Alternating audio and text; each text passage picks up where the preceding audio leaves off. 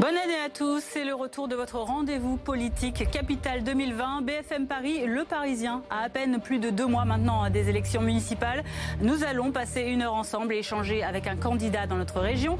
Parcours, propositions, mais aussi personnalité. Aujourd'hui, c'est Emmanuel Grégoire que je reçois, le premier adjoint PS de la maire de Paris, qui est candidat également dans le 12e arrondissement.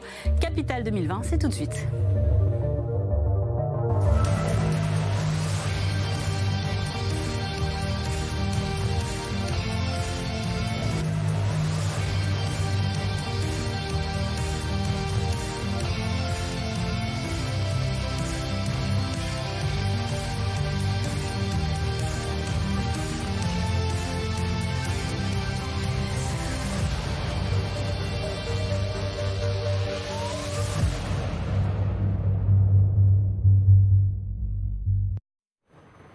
Pas les habitudes, vous le savez, vous pouvez continuer de réagir tout au long de l'émission avec le hashtag BFM Paris. Emmanuel Grégoire, bonsoir.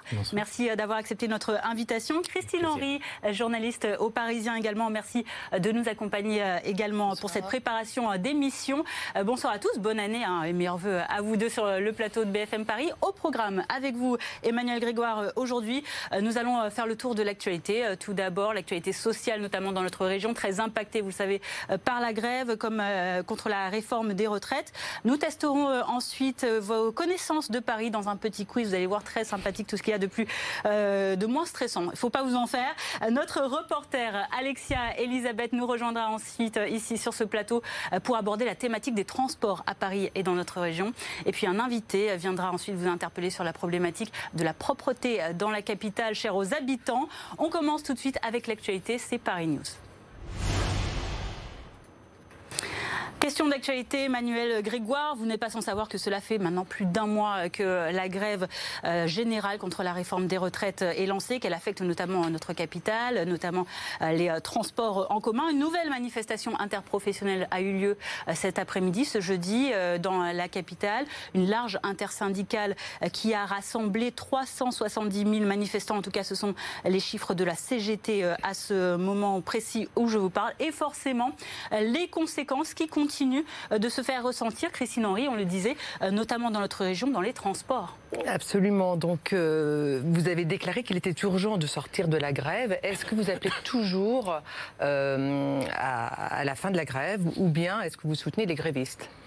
D'abord, c'est pas contradictoire. Euh, c'est pas contradictoire à la fois de soutenir le mouvement social contre un projet de réforme des retraites qui est quand même extrêmement mal engagé. Il est mal engagé sur la méthode. Personne ne comprend plus qui est en responsabilité de négociation et extrêmement mal engagé sur le fond. Parce que quand on arrive à faire un front uni de l'ensemble des organisations syndicales, en dépit du fait qu'elles ont chacun des positions, euh, chacune des positions nuancées sur, euh, sur le sujet. C'est quand même le carton plein des euh, oppositions, et donc c'est franchement que le projet est mal engagé.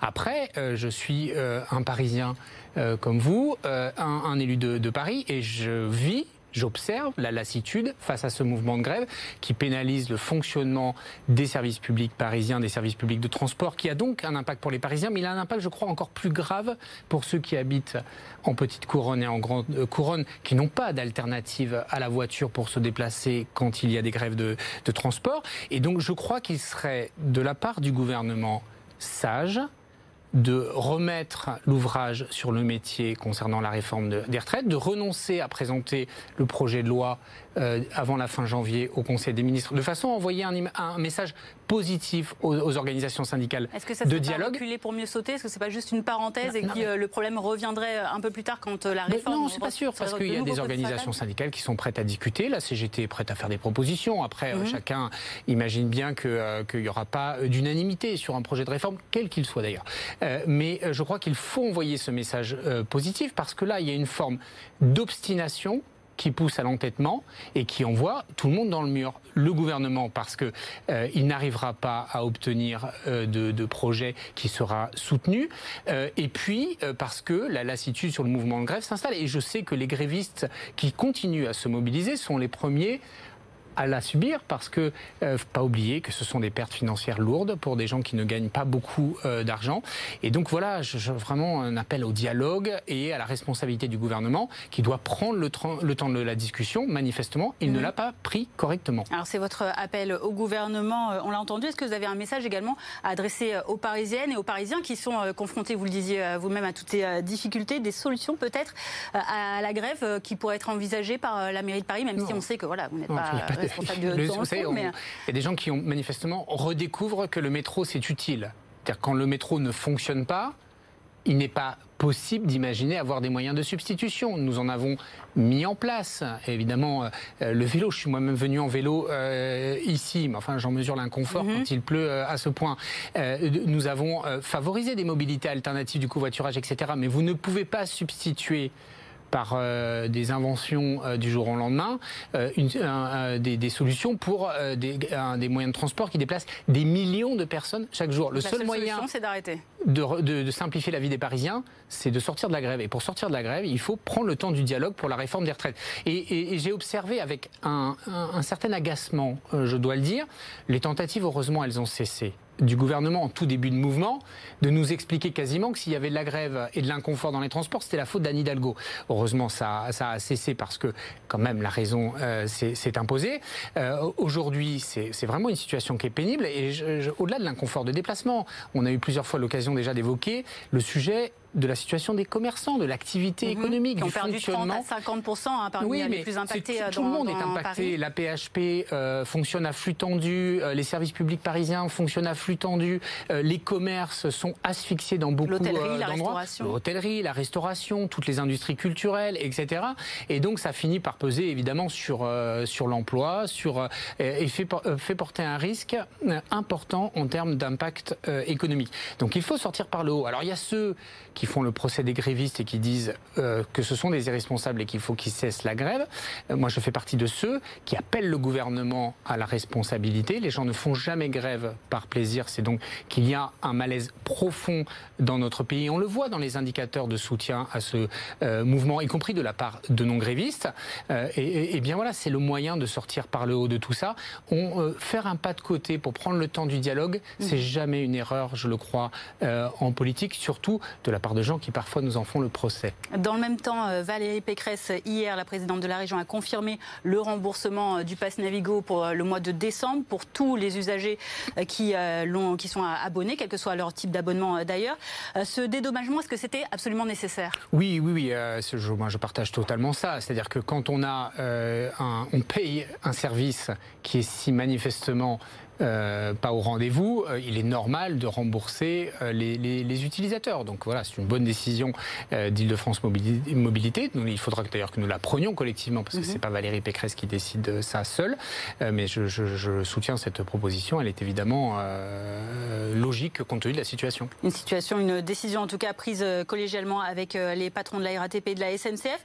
Pour janvier également, est-ce qu'il faudra rembourser de nouveau les usagers? On suppose que, oui. Bah, hein, la réponse est oui, si la grève continue à durer jusqu'à la fin du mois. Ça me paraît évident. On sait que c'est euh, la région Île-de-France qui gère justement, euh, qui a autorité sur la question euh, des transports à Paris en Île-de-France, mais tout de même, est-ce que on vous a pas beaucoup entendu sur ces sujets justement de, transport? Pourquoi est-ce que vous ne voulez pas vous exprimer sur ce sujet? Ben, Je ne sais pas à quoi vous faites allusion. J'ai aucun problème pour m'exprimer. À chaque fois mhm. qu'on m'a tendu Quelle un est micro, votre opinion et on me l'a fait sur quoi Sur la grève. Sur le, sur le, oui, sur la grève et sur les bah, conséquences sur les, travaux, sur, les, transports, pardon. Bah, je, vous, je, vous, redis la même chose. C'est valable pour la RATP, pour la SNCF, pour tous les services publics qui sont soumis à des grèves, c'est le cas de l'éducation nationale, euh, etc. Euh, nous désapprouvons les nuisances de la grève. Est-ce que, vous avez tiré, par exemple, des leçons, est-ce que vous avez par exemple tiré des leçons des difficultés qu'ont rencontrées euh, les Parisiens? Concrètement, seule la ligne 1 et 14 qui sont automatiques ont continué de, de, fonctionner absolument normalement, quels que soient les horaires. Est-ce que par exemple, ça voudrait dire qu'il faudrait demander à Île-de-France Mobilité d'automatiser plus de, lignes dans le futur? Ça n'a pas de sens. Les gens qui utilisent cet argument là ne comprennent rien à la situation. Automatiser Beaucoup de Parisiens se posent la question, alors ils n'ont pas l'idée du temps que ça peut prendre. Sous le coup de l'agacement, on peut aussi estimer que le droit de grève, c'est ennuyeux et qu'il faut le supprimer. Un tout petit peu de raison et un tout petit peu euh, de, de réflexion au long cours. Une automatisation de métro, ça coûte des milliards, des milliards si on devait automatiser tout ça.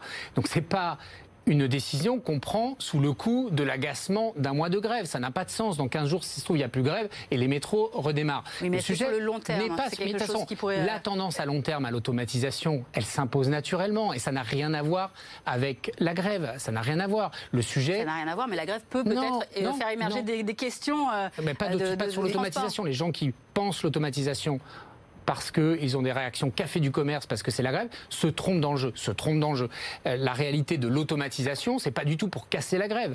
Les gens qui disent ça, ils devraient avoir honte même de le penser. L'automatisation des lignes, elle a un avantage. Un avantage, c'est que par l'automatisation, on augmente la fréquence et donc le débit des lignes de métro. C'est ça l'intérêt de l'automatisation. C'est ça l'enjeu. Et ça, nous le soutenons. Mais ceux qui disent euh, on va automatiser comme ça, la RATP, ils sont bien ennuyés, ils pourront plus faire la grève, ça c'est sûr. Un jour, on n'a qu'à supprimer les emplois et comme il n'y aura plus d'emplois, il n'y aura plus de grève. ce qu'il faut, c'est trouver les conditions du dialogue pour sortir de la grève. Mais en réalité, euh, la priorité sur l'automatisation n'a rien à voir avec la grève, mais nous la soutenons. Mais c'est une tendance de long terme euh, qui est un petit peu plus importante que uniquement de réaction à la grève. Et est-ce que ces grèves ne sont pas aussi l'occasion d'accélérer le passage des bus à l'électrique? Parce qu'on a vu qu'avec les embouteillages, il y avait, la pollution euh, augmentait. Oui, alors là vous avez... oui. Euh, d'abord, on a vu que euh, parmi les enseignements qu'on peut tirer de la grève, parce que vous avez raison, on peut en tirer.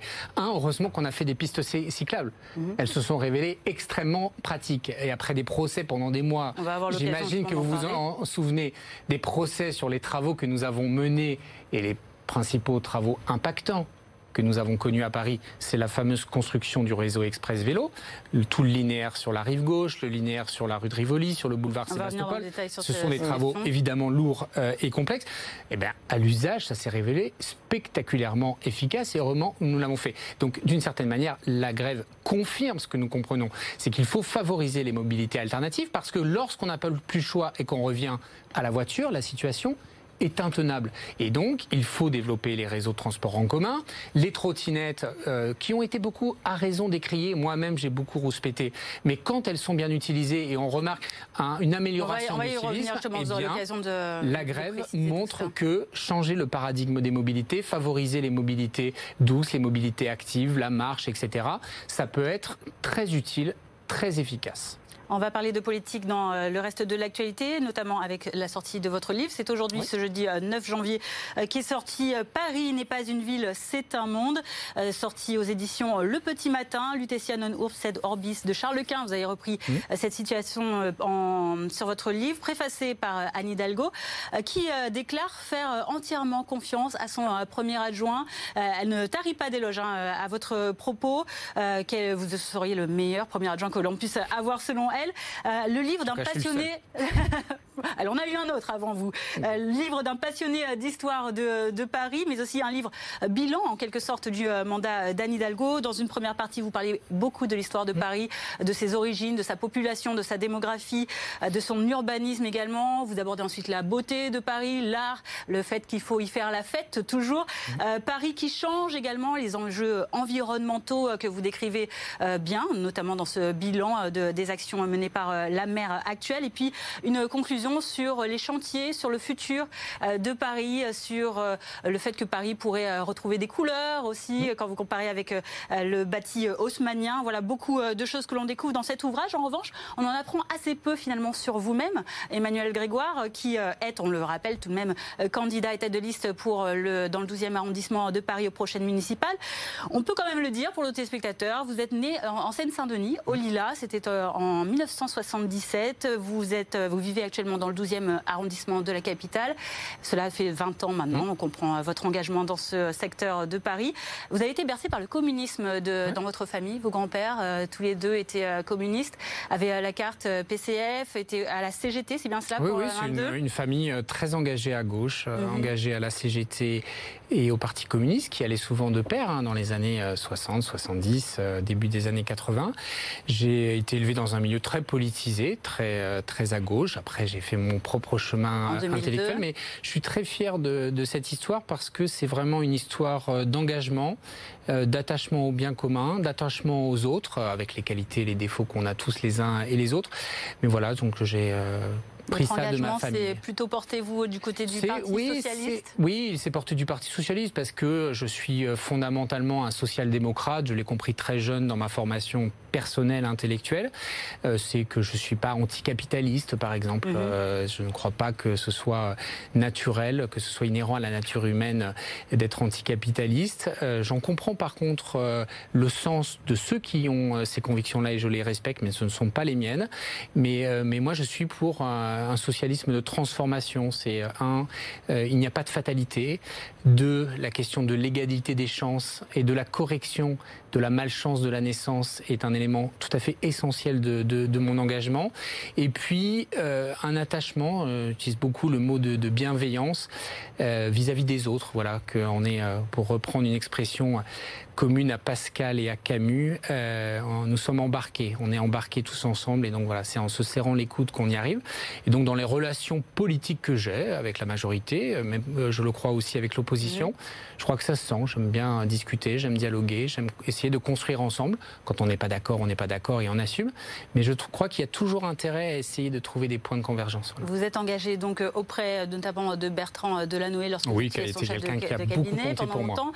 Ensuite, vous avez euh, vous avez pas fait votre chemin euh, aux côtés d'Anne Hidalgo aujourd'hui en tant que premier adjoint. On est à deux mois maintenant des municipales. Vous êtes d'ores et déjà désigné comme le chef de campagne de Anne Hidalgo et pourtant et pourtant la principale intéressée, on n'entend toujours pas parler de, sa candidature pour ce, ce scrutin, en fait, elle va pas se présenter, c'est ça?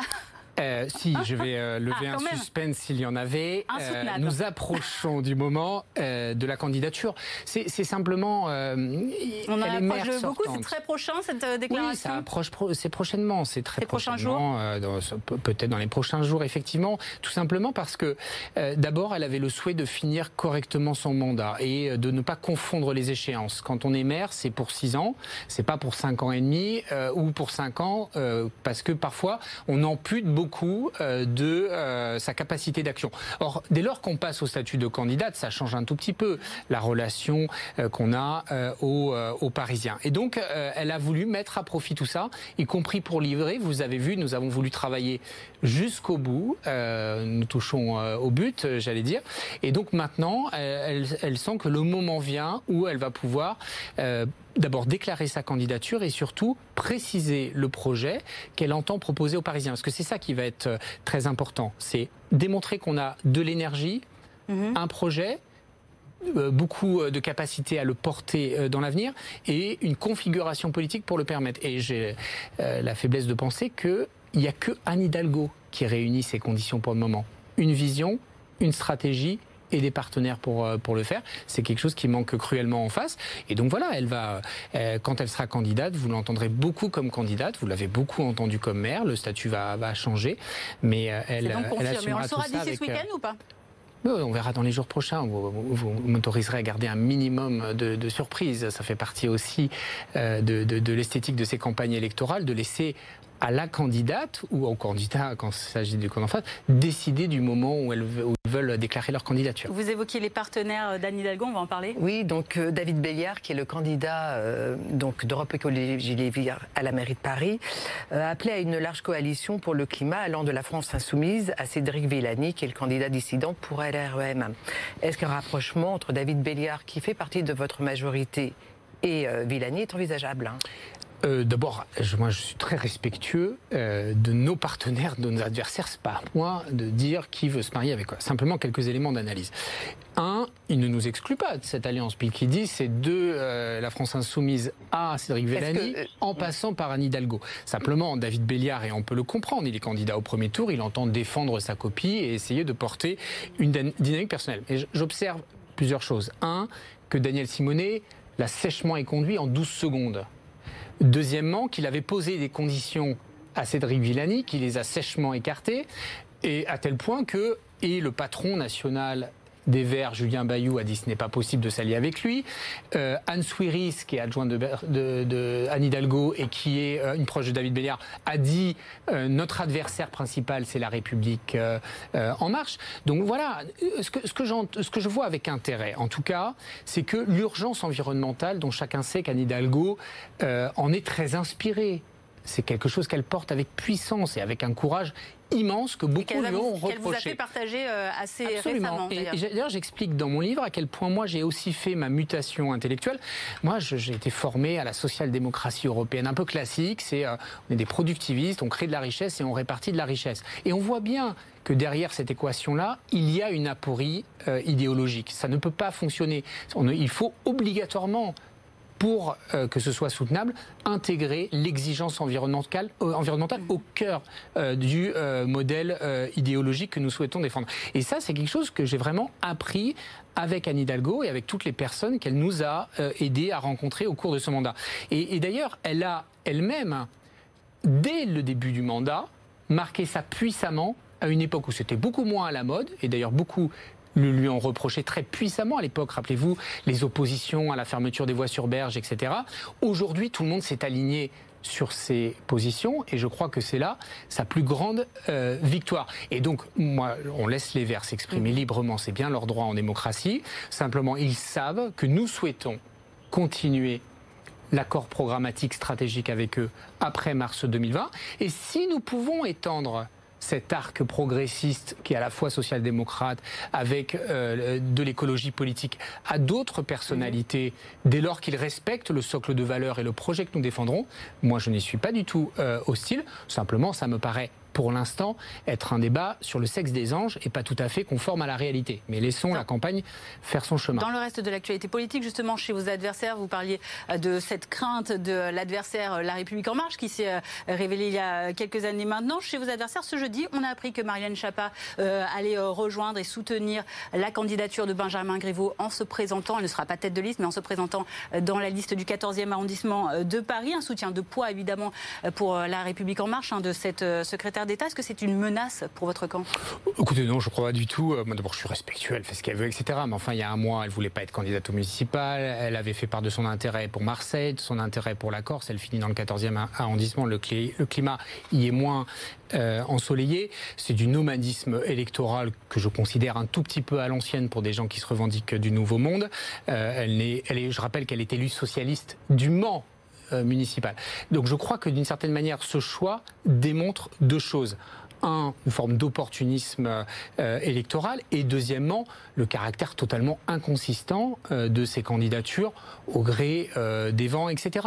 Voilà, après, elle, mènera sa campagne, mais je veux vous dire, il y a une candidate qui est connue dans le 14e et qui est appréciée, c'est la maire sortante, elle s'appelle Karine Petit, c'est notre candidate, et je suis convaincu qu'elle saura très efficacement, qui que soient les adversaires en face. Et puis par ailleurs, je relève quand même que c'est pas c'est pas rien. Elle va affronter Cédric Villani. Mmh, tout à fait. C'est donc à Cédric Villani pour qu'il faut demander ce qu'il en pense. Euh, je le sens, je le sens potentiellement. Ah non, pas du tout. Euh, en tout cas, je le sens potentiellement plus embarrassé que nous. On savait bien qu'il y aura un adversaire. Nous. Allez, on poursuit. On va tester vos connaissances à présent, Emmanuel, euh, Emmanuel Grégoire, dans ce nouveau, cette nouvelle rubrique. C'est Paris Screen. C'est tout de suite. Vous continuez de réagir évidemment sur les réseaux sociaux avec le hashtag BFM Paris. Cinq questions sur Paris et sur sa région. Emmanuel Grégoire, vous aimez les quiz? J'adore les quiz. Ah bah ça tombe bien, allez c'est parti. Surtout quand, on les réussit. Surtout quand on les réussit. Ah bah on va voir ça. Cinq questions, ça va aller vite. Quelle est la rue la plus courte de Paris? La rue la plus courte, euh, je pense que c'est une rue du, 12e arrondissement euh, et je sais pas, peut-être l'impasse Mousset Non, alors il s'agit, c'est dans le deuxième arrondissement, c'est la rue des Degrés. En fait, c'est un ah escalier. C'est une rue en escalier, il y a 14 marches. C'est la rue la plus courte de Paris. On ne vous accorde pas ce point. Deuxième question. Quel RER e il faut prendre pour vous rendre à l'aéroport d'Orly RER euh, B. Ouais. Le C également, mais c'est bon, je vous accorde. et malheureusement, il n'arrive pas à l'aéroport d'Orly. Hein, un petit peu derrière. C'est pour ça que je ne vais jamais à l'aéroport d'Orly en RER, parce que c'est l'enfer. Alors que, je même vais... avec le B, il faut aller à Orlyval, après euh, exactement, à Antony, euh, qui fonctionne euh, pas. Exact. de façon assez sécurisée. C'est le seul aéroport où je vais où je vais pas en transport. J'y vais à Roissy, oui. Quel est le salaire de la maire actuelle de Paris, Dani Hidalgo Vous le connaissez? Oui, je le connais. Dit tout. Hein Elle dit que vous dites tout, donc vous connaissez son salaire Non, mais enfin, surtout parce que c'est c'est public. Euh, c'est hein. à, peu près de 8000 euros net euh, par mois, puisqu'il y a, y a la rémunération de maire de Paris et puis il y a la rémunération de fonctions afférentes, et notamment la métropole du, Grand Paris. Exactement. Et, et c'est bien de faire la pédagogie sur euh, ce qu'on gagne, et c'est transparent, donc il n'y a pas de... Voilà. 6500 euros net donc euh, d'indemnité pour la mairie de Paris et 1000 euros environ pour la métropole du Grand Paris. C'est juste 7500 euros à peu près. On vous accorde le point. Quel est le nouvel entraîneur? Je ne sais pas si vous êtes très football du Paris FC. Non, je ne sais pas. Je ne sais pas. Je suis très football, mais je dois avouer que je suis plus Paris Saint-Germain que Paris FC.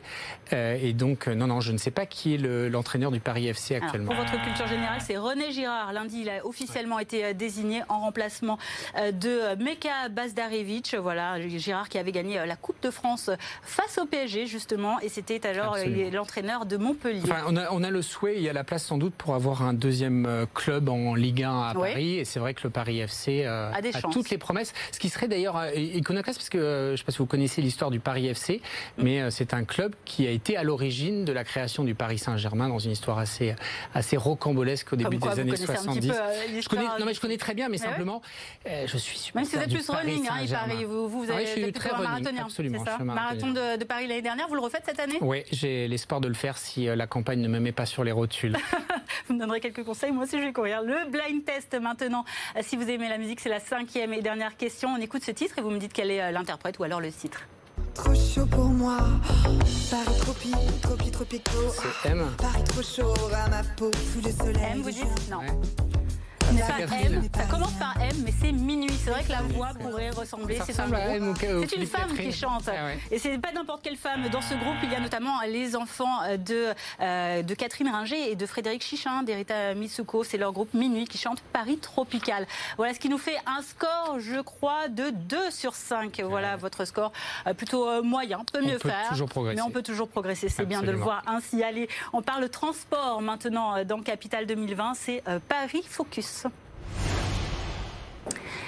Et Alexia Elisabeth, journaliste politique BFM Paris, merci de nous rejoindre pour faire l'état des lieux du plan vélo. Justement, vous l'abordiez tout à l'heure, Emmanuel Grégoire. Il a été mis en place par la maire sortante, Alexia. Il y a du bon et du moins bon. Et on va commencer par euh, le positif, parce que c'est toujours euh, mieux de commencer par le positif et par cet article du magazine américain Forbes euh, qui titre Comment les pistes cyclables sont en train de transformer Paris. Un article qui rappelle que la capitale française a bondi de la 15e à la 8e place dans le classement des villes les plus adaptées au vélo et que les trajets ont augmenté de plus de moitié en une seule année. On en compte aujourd'hui pas moins de 420 000 quotidiens. Bon bilan donc pour votre équipe en matière de mobilité douce remarquée à l'étranger qui plus est, même si l'objectif des 1400 km de pistes cyclables n'ont pas encore été atteints, seuls 1000 km ont été mis en place pour le moment. Vous reprenez par ailleurs une chanson de Jodassin dans votre livre À Paris à vélo, on dépasse les autos. Alors oui, pour les heureux propriétaires de bicyclettes, mais pas vraiment pour les fameux usagers euh, du Vélib. Vous reconnaissez vous-même que les débuts ont été assez chaotiques. La gouvernance de suivi, je cite, a été parfois inadaptée et le retard lors de la euh, phase de transition a été euh, trop importante. Mais le fiasco du début passé, il reste tout de même de nombreux dysfonctionnements, amplifiés évidemment par la grève, mais on va prendre des chiffres qui datent du troisième trimestre 2019 pour rester dans une situation ordinaire. Selon une étude réalisée par l'association Paris en selle entre juillet et septembre 2019, un trajet euh, sur quatre est jugé insatisfaisant euh, par les usagers et en septembre 2019, 15% des trajets ne sont pas réalisés euh, faute de trouver un Vélib qui fonctionne assez, assez rapidement. Parlons justement de ces dysfonctionnements. Ils sont nombreux, il existe même des codes entre les usagers pour se faire comprendre euh, quand un vélo est hors service, on retourne la selle. Euh, mais quoi de plus énervant, nous disent les internautes, qu'un vélo qui est hors service, euh, qu'un vélo dont les feux, le frein, le guidon, les roues ou encore la chaîne ne fonctionnent plus. Sur 60% des trajets, les cyclistes se plaignent de dysfonctionnement sur le vélo. Ça, c'est pour les vélos mécaniques et 56%, pour les vélos électriques. Ces problèmes se concentrant surtout sur les chaînes, les vitesses et les pédaliers. Alors, Emmanuel Grégoire. Densification du maillage, réparation, sanction des dégradations. Quelles améliorations sont prévues euh, pour les usagers si euh, les électeurs eh bien, donnent leur scrutin à Paris en commun? Quelles améliorations apportées Alors, euh, d'abord, on a, moi je suis un usager euh, très régulier du Vélib, j'étais abonné avant, je suis euh, resté et c'est mon mode de déplacement en seconde position. D'abord le, métro et ensuite le, Vélib.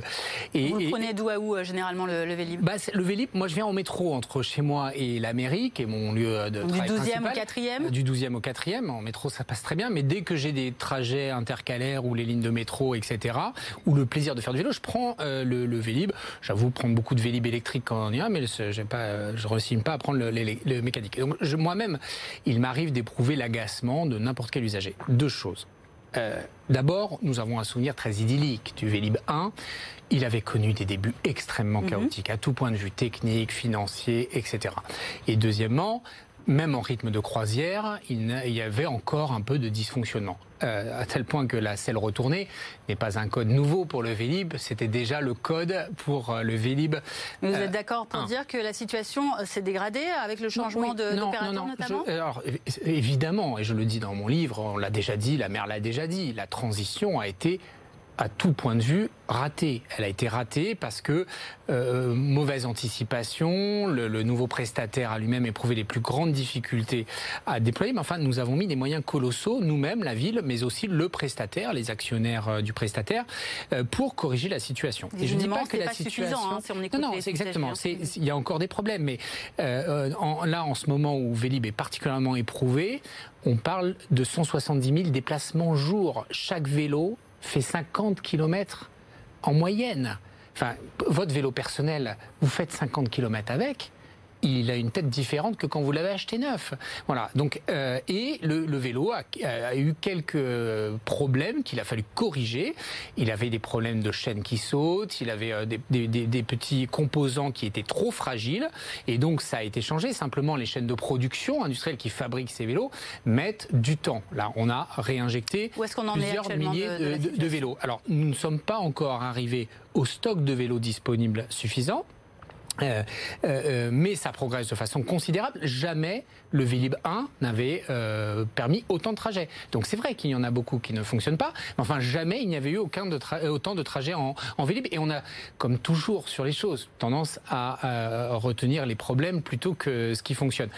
Aujourd'hui, on travaille sur deux pistes. La première, c'est la montée quantitative sur la flotte de vélos disponibles, parce que c'est le moyen d'en avoir à disposition. Et le deuxième sujet est celui de la maintenance nous avons, et là il y a deux leviers pour ça. Il y a trop de vélos abîmés. Alors il y a les vélos abîmés naturellement par l'usage. Ça c'est au prestataire de se mettre en ordre de bataille. Il l'a fait, là, et je pense qu'on verra ça de façon spectaculaire à la fin de la grève, parce que là, en ce moment, il suffoque sur les vélos qui sont ramassés. Plusieurs centaines par jour mhm. doivent, être, euh, doivent être réparés. Il faut prendre la mesure euh, de, de, de, ce chantier. Euh, et, et rappeler que Vélib 2, c'est le plus gros réseau au monde et de très très loin de vélos en libre service avec cette innovation majeure qui a été au cœur de la difficulté technique du déploiement, qui est le fait qu'il y ait des vélos électriques. Voilà. Et euh, la deuxième chose, ce sont les incivilités.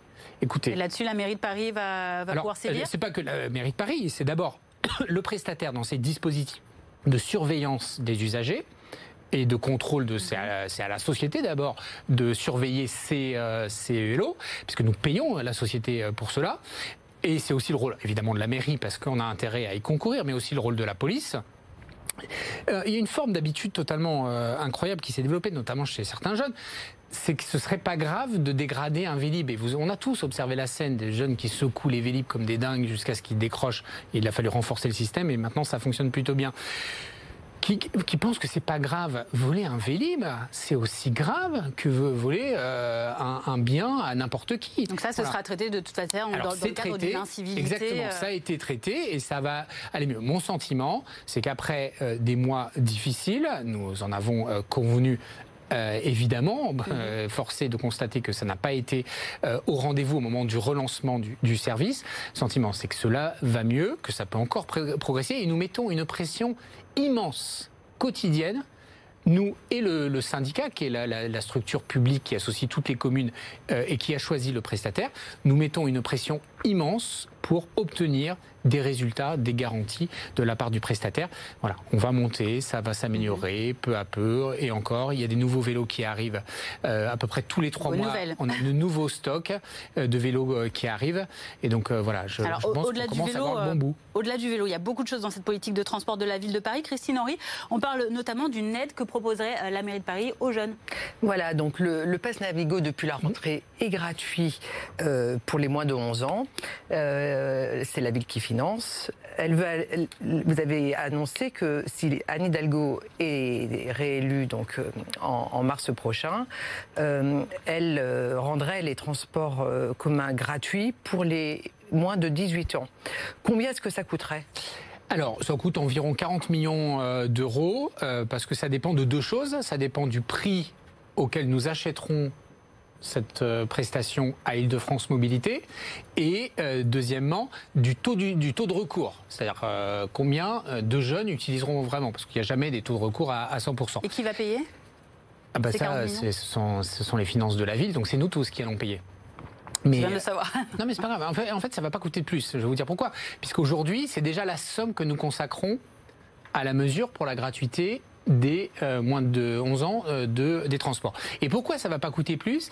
C'est parce que Île-de-France Mobilité a beaucoup travaillé ces dernières années sur la modernisation de son système de tarification et qu'aujourd'hui le système que nous avons mis en place, il est très imparfait puisque comme vous l'évoquez, un, il faut faire l'avance et deuxièmement, il est tarifé au prix euh, d'une carte imaginaire, c'est-à-dire beaucoup plus cher que le recours on, facture d'une certaine manière autant un enfant de 3 ans qu'un jeune de 20 ans qui se balade en permanence.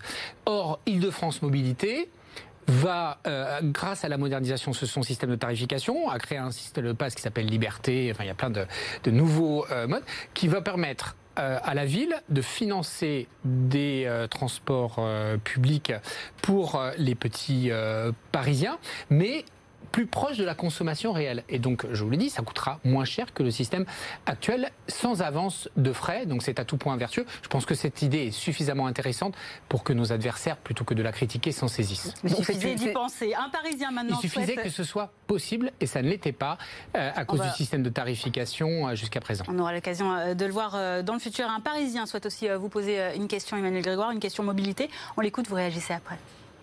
Je pense que c'est pas toujours les décisions pour les mêmes. C'est-à-dire euh, quand je vois euh, la, euh, la, place qui est accordée aux vélos, aux espaces verts, etc. C'est aussi oublier qu'il y a des gens qui se déplacent en voiture, qu'il y a aussi des gens qui n'ont pas envie de se déplacer en vélo. Moi, j'ai pas envie de me déplacer en vélo.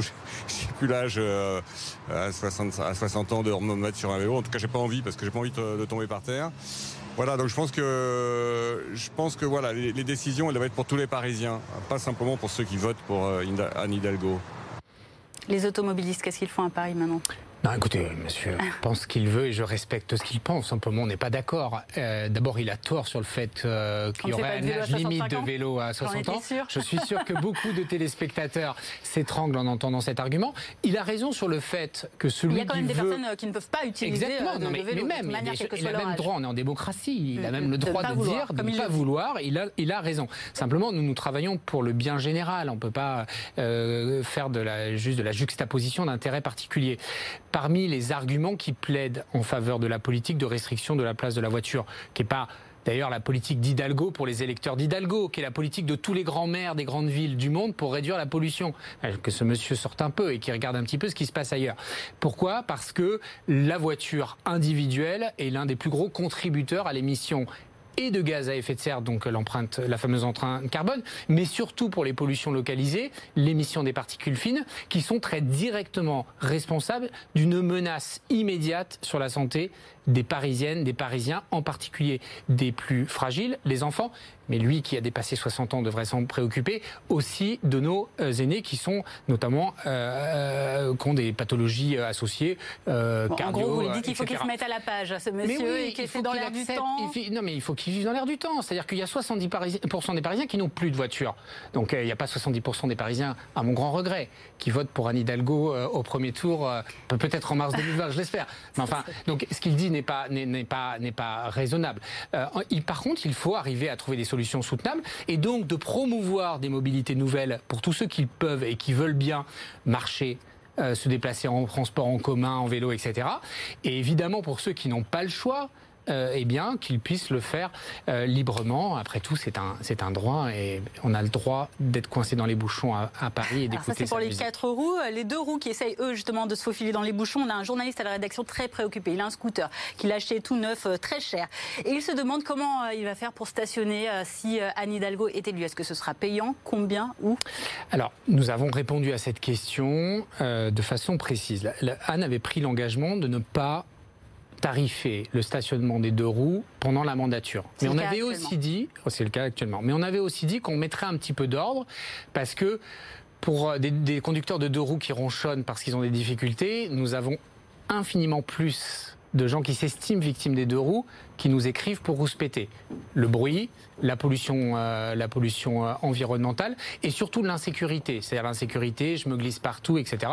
Il peut arriver au vélo de faire, euh, de faire la même chose. Et donc, pour les deux roues, nous avons dit que nous organiserions, après les élections municipales, des, assises de la circulation et du stationnement où tout le monde sera associé, les représentants des, des intérêts des constructeurs, de la circulation, des usagers, et où on montrera que c'est dans la discussion, dans le dialogue que nous arriverons à articuler euh, tous les, les, intérêts de façon à trouver le chemin le plus soutenable possible.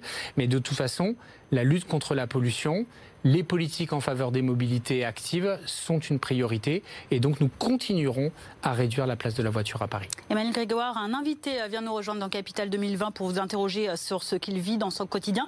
C'est tout de suite dans Paris en face. Bonjour.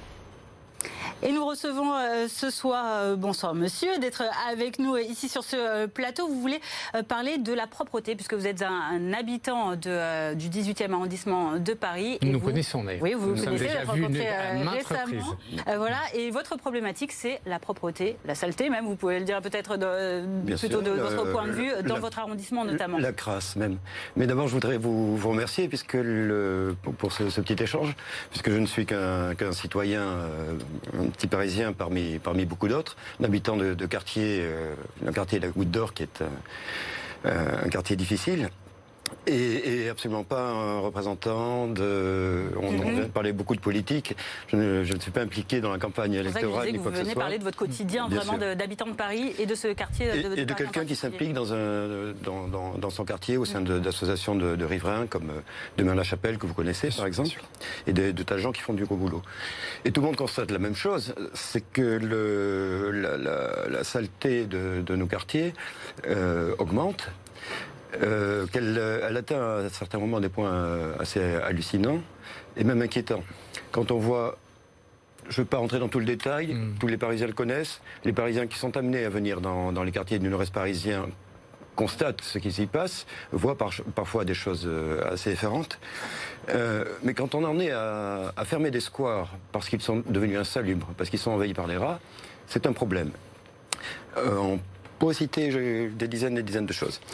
Euh, la question que l'on se pose, c'est pourquoi aujourd'hui Paris est plus sale qu'il y a 5 ou 10 ans? Est-ce que vous avez une explication?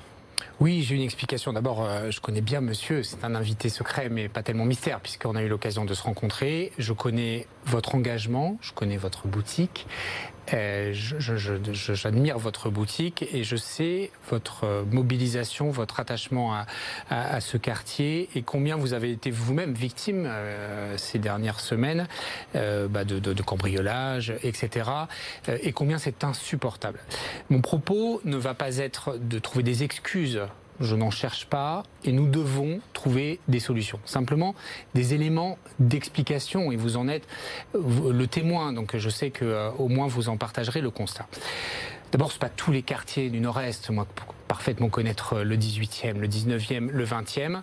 Il y a plein de quartiers qui vont très bien, mais en revanche, il y a des quartiers très ciblés qui traversent une crise très durable euh, que nous avons énormément de mal à, régler en dépit de mobilisation exceptionnelle. Et pourquoi cette dégradation Alors, que Pourquoi? Euh, D'abord, c'est faux. Euh, ça, a toujours été des quartiers riches et divers. Hein. moi, je me rappelle quand j'étais petit, Barbès était déjà le cœur battant d'un Paris populaire, très divers, très cosmopolite, etc. Simplement, ces dernières années sont venues euh, des phénomènes euh, euh, percutés, des situations ou des quartiers déjà pas, pas simples toujours.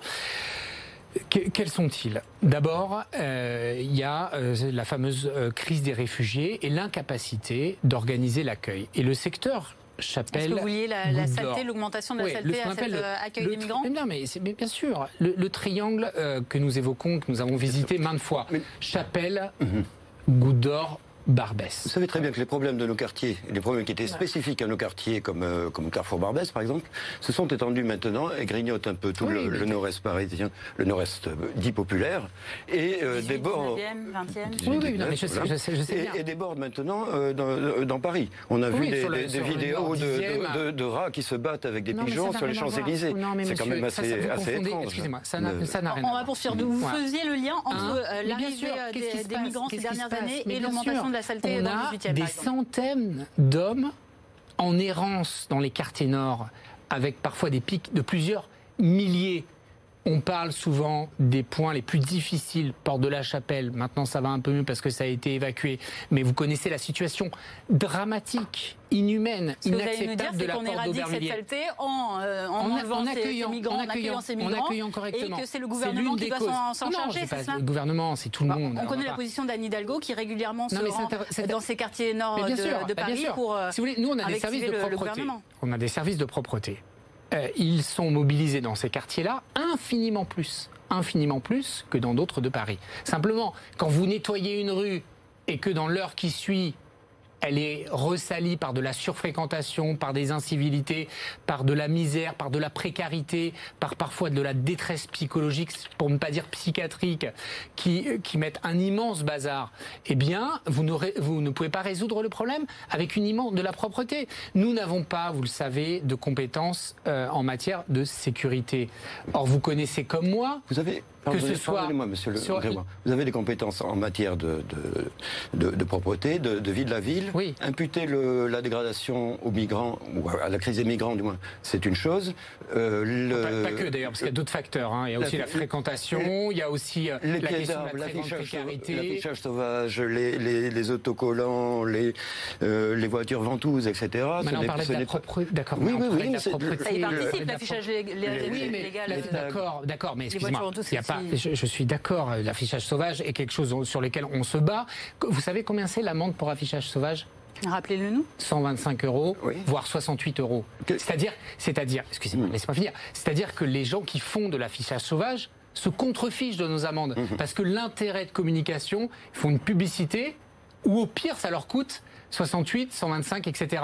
La législation, on l'a dit maintes fois, est extrêmement mal faite. Nous demandons deux choses. Un, à simplifier la procédure qui nous permet de verbaliser euh, de l'affichage euh, sauvage et deuxièmement d'augmenter considérablement le, montant. Voilà. Et donc nous nous faisons euh, avec les moyens que nous avons à, disposition. Et donc il y a de l'affichage sauvage. Cela étant dit, il y en a dans d'autres quartiers de Paris. Ce qui est au cœur du problème. Cela se répand de, manière. On a même des firmes comme Yves Saint Laurent qui viennent poser des affiches sauvages un peu partout. Absolument. Ce, n'est pas admissible. Non, ce n'est pas, admissible. Vous n'allez pas me dire que vous n'avez pas de, moyens de réaction, bah, puisque un jour c'est les migrants, un jour c'est l'État non, mais monsieur, enfin, nous, nous constatons le, le, les résultats. Juste, vous êtes quelqu'un vous êtes, vous êtes en campagne électorale. Vous êtes quelqu'un de rationnel. Vous, êtes, en campagne électorale, monsieur Grégoire. Et, vous devez nous, nous, nous voyons eh les, ben, résultats d'une politique. non, non, non, c'est pas les résultats d'une politique. C'est pas mm. Yves, Saint Laurent mm-hmm. qui fait de l'affichage sauvage. C'est pas le résultat de la politique d'Anne Hidalgo. Yves Saint Laurent. Je parle de tout un ensemble de choses. Vous le savez très bien. C'est pas une mm. petite maison, c'est pas des petits délinquants. Ils profitent d'une faille de législation. Ça fait des années que nous demandons à, évoluer, à faire évoluer ça. Et c'est pas nous, monsieur. C'est pas nous. L'affichage sauvage, il n'y en a pas qu'à la Goutte d'Or. Il y en a dans toutes les villes de France. il y en a dans, mais il y en a dans mhm. toutes les villes de France, en mhm. réalité. Nous avons écrit avec plein d'autres maires en faisant la liste des sujets sur lesquels nous devons avoir plus de décentralisation de, façon à avoir plus de pouvoir de, de réaction, et notamment sur l'un des sujets que vous évoquez, qui est celui de la sécurité en général, c'est celui de la police municipale. Vous savez, parce qu'on en a discuté euh, souvent. Elle aura vocation euh, notamment à régler ce, genre de, ben, Elle aura vocation à deux choses. Un, à libérer du temps de la police nationale pour qu'ils se concentrent sur leur mission d'ordre public et de chasser les délinquants et de chasser les voies de fait sur, euh, sur les cambriolages, les agressions, les vols à l'arraché, parce que ça, ça ne sera, les trafics de drogue, ce ne sera jamais la mission de la police municipale. Et il y a beaucoup de démagogie de ceux qui voudraient laisser à faire croire qu'une police municipale réglerait ces problèmes-là.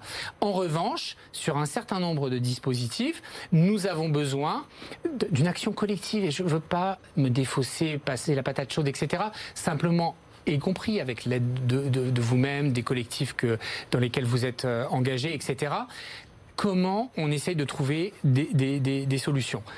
Un, il faut renforcer les pouvoirs des collectivités sur la régulation de l'espace public. Voilà, il faut leur donner plus la main. Alors certains nous accuseront à gauche d'être un peu trop coercitifs, un peu trop punitifs, mais enfin moi je suis un partisan quand même d'un minimum d'ordre et de régulation dans l'espace public, donc je suis totalement en ligne avec vous euh, là-dessus. Deuxième chose, il faut absolument organiser l'accueil digne des réfugiés, parce que sinon nous créons des enquistements de, mhm. pauvreté avec les corollaires, la délinquance, le trafic, etc.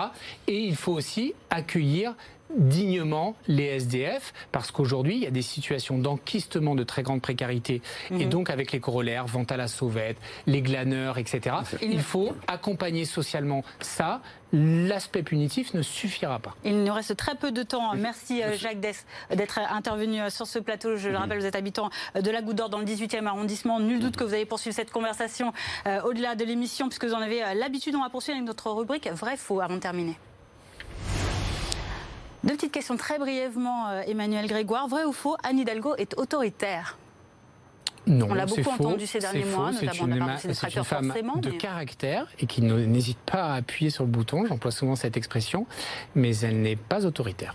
Vous faites la différence donc entre autoritaire et et l'autorité. C'est pas pareil d'être autoritaire et avoir de l'autorité. Très bien. Vrai ou faux, si vous êtes élu dans le 12e arrondissement de Paris, vous abandonnez le poste de premier adjoint? euh, oui, je serai maire d'arrondissement. C'est pour ça que je me présente et c'est la mission que j'entends euh, honorer.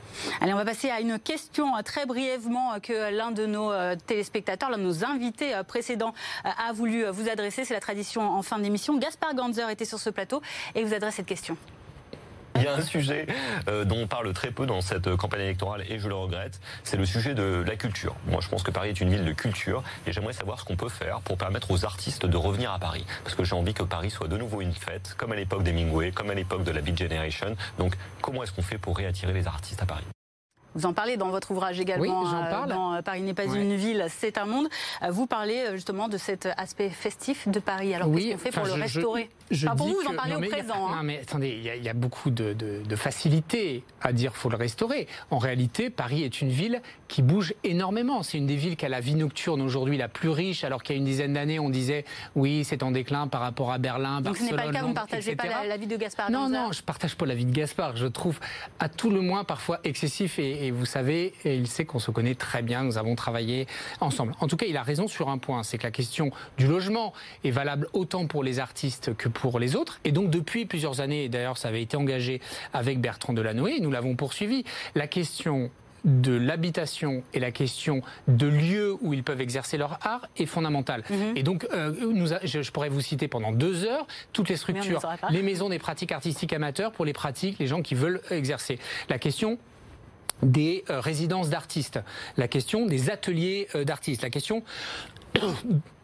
pardon, de la promotion de lieux euh, d'activité économique, la mhm. question du soutien au spectacle vivant, la question du soutien aux industries culturelles. Donc nous sommes particulièrement attachés à la tradition culturelle de Paris, qui est fondamentale, fondamentale, je le dis dans mon livre, dans l'histoire, dans l'identité de Paris. Et Paris sans ses artistes, Paris sans les nouveaux artistes, Paris sans l'avant-garde artistique, ce n'est plus exactement euh, Paris. Paris est une des villes qui concentre le plus de galeries d'art euh, au monde. Emmanuel il faut continuer les efforts. C'est à vous maintenant de poser euh, la question au prochain candidat que nous recevrons sur ce plateau, candidat à la mairie de Paris. Quelles préoccupations souhaitez-vous mettre en avant? La caméra. Alors, c'est qui sera le prochain invité ah, Ça dépend. On ne sait pas. Ah oui, de manière générale. Vous savez pas encore. Eh bien, euh, je vais dire que euh, le sujet qui est le sujet principal et qui le restera est celui du logement. Euh, et donc, je le dis avec gravité. Aujourd'hui, il y a deux risques à Paris. Il y a la tentation du conservatisme, c'est le moratoire. C'est on, arrête de construire, on arrête euh, de, produire du logement. Et le risque, c'est que ça provoque une gentrification accélérée et Paris ne sera plus Paris. Et donc, euh, et c'est une question à chacun en réalité, c'est que souhaitez-vous faire? Est-ce que vous vous engagez à continuer la politique de soutien à la création de logements? Ou, si, ou est-ce que vous vous arrêtez, comme je le pressens, de la part d'un certain nombre de candidats? Emmanuel Grégoire, merci. Capitale 2020, BFM Paris, le Parisien, c'est fini. Continuez de réagir avec le hashtag BFM Paris sur les réseaux sociaux. Merci à notre journaliste du Parisien, Christine Henry, de nous avoir aidé à préparer cette émission. Euh, on le rappelle, Emmanuel Grégoire, votre ouvrage Paris n'est pas une ville, c'est un monde aux éditions Les Petits Matins est donc paru ce jeudi 9 janvier. Euh, on vous rappelle également que vous retrouvez tout de suite Tanguy Delanlay euh, sur l'antenne de BFM Paris pour Bonsoir Paris. Quant à moi, je vous dis à lundi dès 18h. Bon, bonne fête de programme.